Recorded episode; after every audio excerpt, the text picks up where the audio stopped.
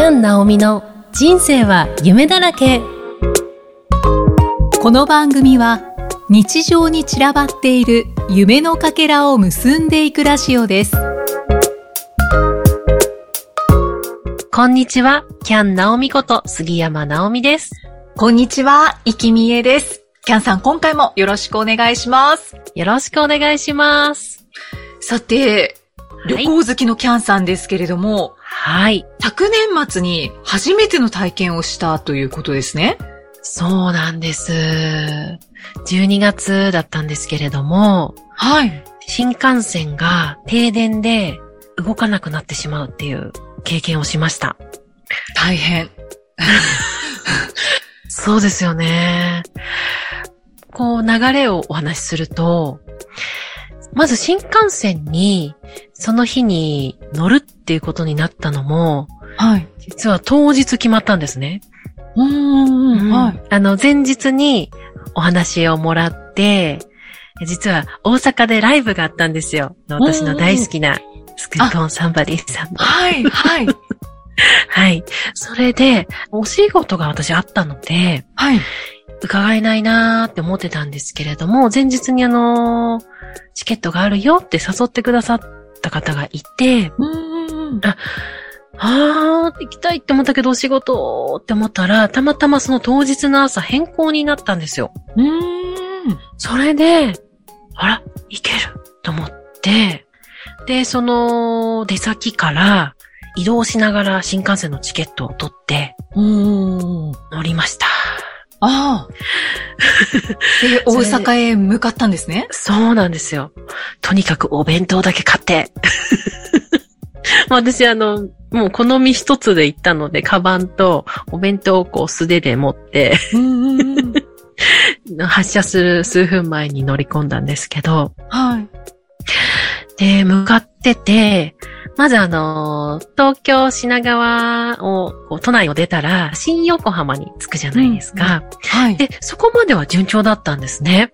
で、新横浜で止まってしまって、あら、なんでだろうと思って、で、で、ちょっと座ってる人と、あれ、どうしたのかな？止まってるなみたいな感じで、うんまあ、でも、遅延があっても、ちょっとしたらこう動くイメージがあったので、うん、はい。あお弁当食べてよっかな、みたいな。うんうん。の詳細が分かって、アナウンスが流れてきて、はい。そしたら、あの、豊橋名古屋間で、あの、停電が起きてしまったと。うーん。で、えー、停電と思って、電力がないとやっぱり走らないですもんね。そうですね。動かないですよね。ねそうですよね。で、おーと思って、あどうなるのかなーってこう思ってたんですけど、今から現地に調査に係のものが行きますので、っていうことで、ちょっと泊まりますって言って、おーって。でもその時はまだ全然長く泊まるとか、うん想像してなかったんですよ。やっぱ初めての体験だったので。で、ほえーと思って、で、情報がやっぱりこうまとまってますっていうアナウンスは繰り返されるんですけど、どうなってるかっていうのはこう、徐々に分かってきた感じで、うんうんうんで途中まで行けるところまで行きますという感じで、で私がたどり着けたのが熱海なんですけど、うんのぞみの駅ではないんですけど、前にこう順々にやっぱり新幹線がいるので、はいもう行けるところまでっていうことで、私が乗ってた新幹線は熱海駅で停車することになって、で、まあ新横浜から熱海駅までは行けたので、はい。あでもなんとかなるんじゃないかなって思ってたんですよ。よ。まだ結構遠いですけどね。そうそうそう。でも、まああの、これから1時間止まったとしても間に合うかなとか思ってて、あなんですけど、もうあの、まあ、結果的に言うと私の旅は熱海で終わったんですね。あ。ああ、そうなんですね。そう。もうそこでもう長時間泊まることになって、お昼頃に私乗ったんですけれども、運転再開が最初4時半というアナウンスで夕方の。うん。まあそれが伸びて夕方5時から順次動きますっていうことになって、はい。で、そう考えたときに、大阪、通けたとしても、もうライブが終わってる時間になっちゃう。わー、言っても意味ない。は あーと思って、で、まあ、徐々に本当に情報が分かってきて、まだ運転再開は先の見込みですとかアナウンスが流れながら、もう現地にいらっしゃるお友達の方たちと連絡を取って、最初はこう皆さん勇気づけてくれてというか、あの、うん。大丈夫だよとか、あの、それで全然なんか、一人だったんですけど、寂しくなくて、あなんか、すごいそのメッセージで、あ、いけるいける、きっといけるとか 思ってたんですけど、だんだんだんだん時間的にもやっぱり、あ、難しいなって思ったりとかしたときに、あ、じゃあ他の方いける人いるかなとか、っていうなんかいろいろやりとりしてたので、時間も結構早くは過ぎていったんですけど、そういう時ってこう、うんね、長く感じますもんね。そうですよね。いつになったら動くのかわからないし。ええうんでやっぱりみんな過ごし方もそれぞれで、なんかおせんべいの音が聞こえてきたりとか。ああ、とりあえず食べようっていう感じになりますよね。で、あとあの、もうダウンコートをお布団みたいにして、こう、頭まで被ってうん 寝られてる方とか。そう。新幹線の扉も換気のためですかね、開いたので、あの、風が結構入ってきてて。へえ。で、でもあの、こう、駅に泊まってもらえたから、あの、後から分かったんですけど、私の場合は熱海駅に泊まれたので、うん。お手洗いとか、駅の借りに行ったりしたんですね。うん。でも、はい。ニュースで帰ってきてから見たら、やっぱりこう、順々に新幹線がこう、走ってるわけなので、駅じゃないところに止まってる新幹線もいるんですよね。ああ、もう線路の途中で止まってる。そうそうそうなんですよ。そうなると、やっぱりお手洗いも使えないので、うん。簡易トイレ新幹線のお手洗いはあるけど、うん使えなかったようなんですよ。なんかあ、、新幹線のお手洗いも使えない。っていうのをニュースで見たんですけど、で、その、の簡易トイレに長蛇の列だったりとか、あとはこう水分とかを求める人で、車内販売の列だとか。うーん。で、私はあの、幸いそのお弁当と飲み物も買ってたので、特にあの、足して買うってこともなく、うんお手洗いも行けたりして、ああ、そうだったんだと思って。で、私はあの、熱海で逆の東京行きにまた乗り換えて帰ってきたんですけど、まあでもやっぱりあの、連携が急なことなので、す。うんホームの車掌さんと、下の改札口の車掌さんとで違うお話になってたりとか、へえ。それがあの、ちょっとこう、行ったり来たりしてみたりとか。あーまあ混乱しますよそう、ね。まあ、そりゃそうですよね。うんそへえう。。うん、でも、結局、新幹線はうん。どのぐらい止まっちゃったんですかね？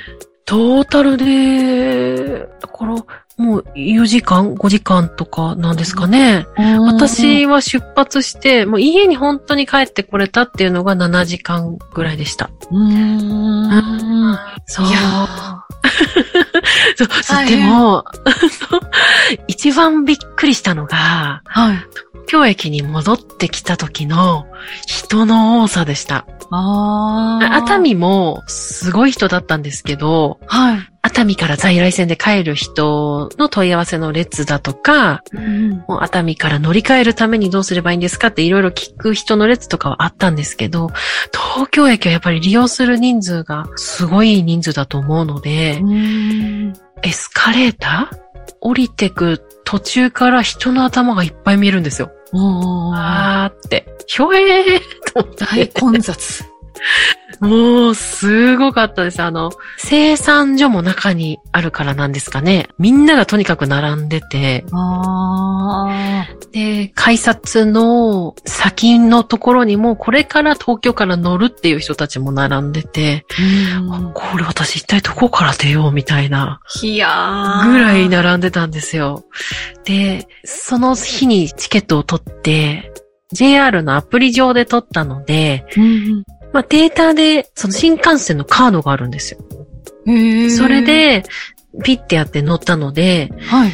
たまたま、それで乗ってたので、紙で発見したものだってやっぱりそこで生産したりとかしなきゃだと思うんですけど、そのピッてやれば出れるんですかって、駅の係員さんに聞けて、すぐ記録を処理していただいて出ることができたので、うん。私がじゃあ切符だった場合はどうだったのかなとか考えると、これまた時間もかかったかなとか、あとはやっぱりどうしても急いでる方とかもきっといると思うので、うん怒ってる人もいましたよね。いやー、絶対いますよね。うん。結構やっぱ声声を荒げたりとか、どうしようもできないですからね、自分たちが。そうですね。修理とかね、できるわけじゃないので。うん。日本人はね、まだマシかもしれないですけどね。なる人そんなに。少ないのかもしれないですけどそうですね。まあ、イライラしますよね。うん。早く帰りたいのにとかね。そう。なんかこう、いろいろなこの人間観察もしながら、ああ、すごい体験をして帰ってきたんですけど、はい。えーちょっとあの、甘みが欲しいなって思ったんです。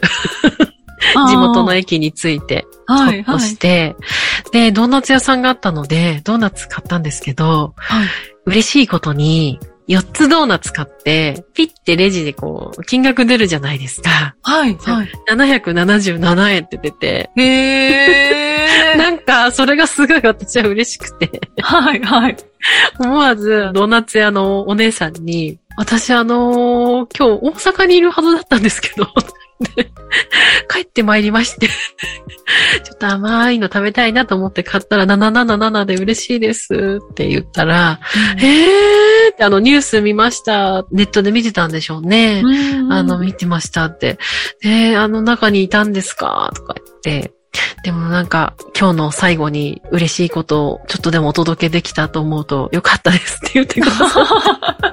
ありがとうございますって言いながら お届けできた。店員さん。帰ったんですよ。そう、それで、そうなんですよ。で、もう一個、後日談があって、はい。ドーナツ屋さんのまた話なんですけど、はい、はい。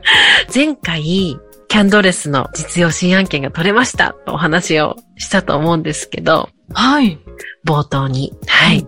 で、その書類を私受け取りに行って、その日の帰りもなんか嬉しくってドーナツ買って帰ろう。あ、ケーキも買ったんですけど、ケーキとドーナツ両方買ったんですけど、はい。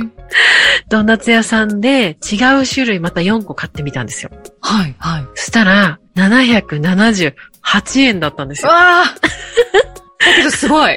そう、なんか、1円、777じゃないけど、1個なんか進んだ感じがして、うーん、そうですね。書類いただいてから、なんか嬉しくなってホクホクしちゃって、うんまたそのレジの 778を写真撮ってもいいですか？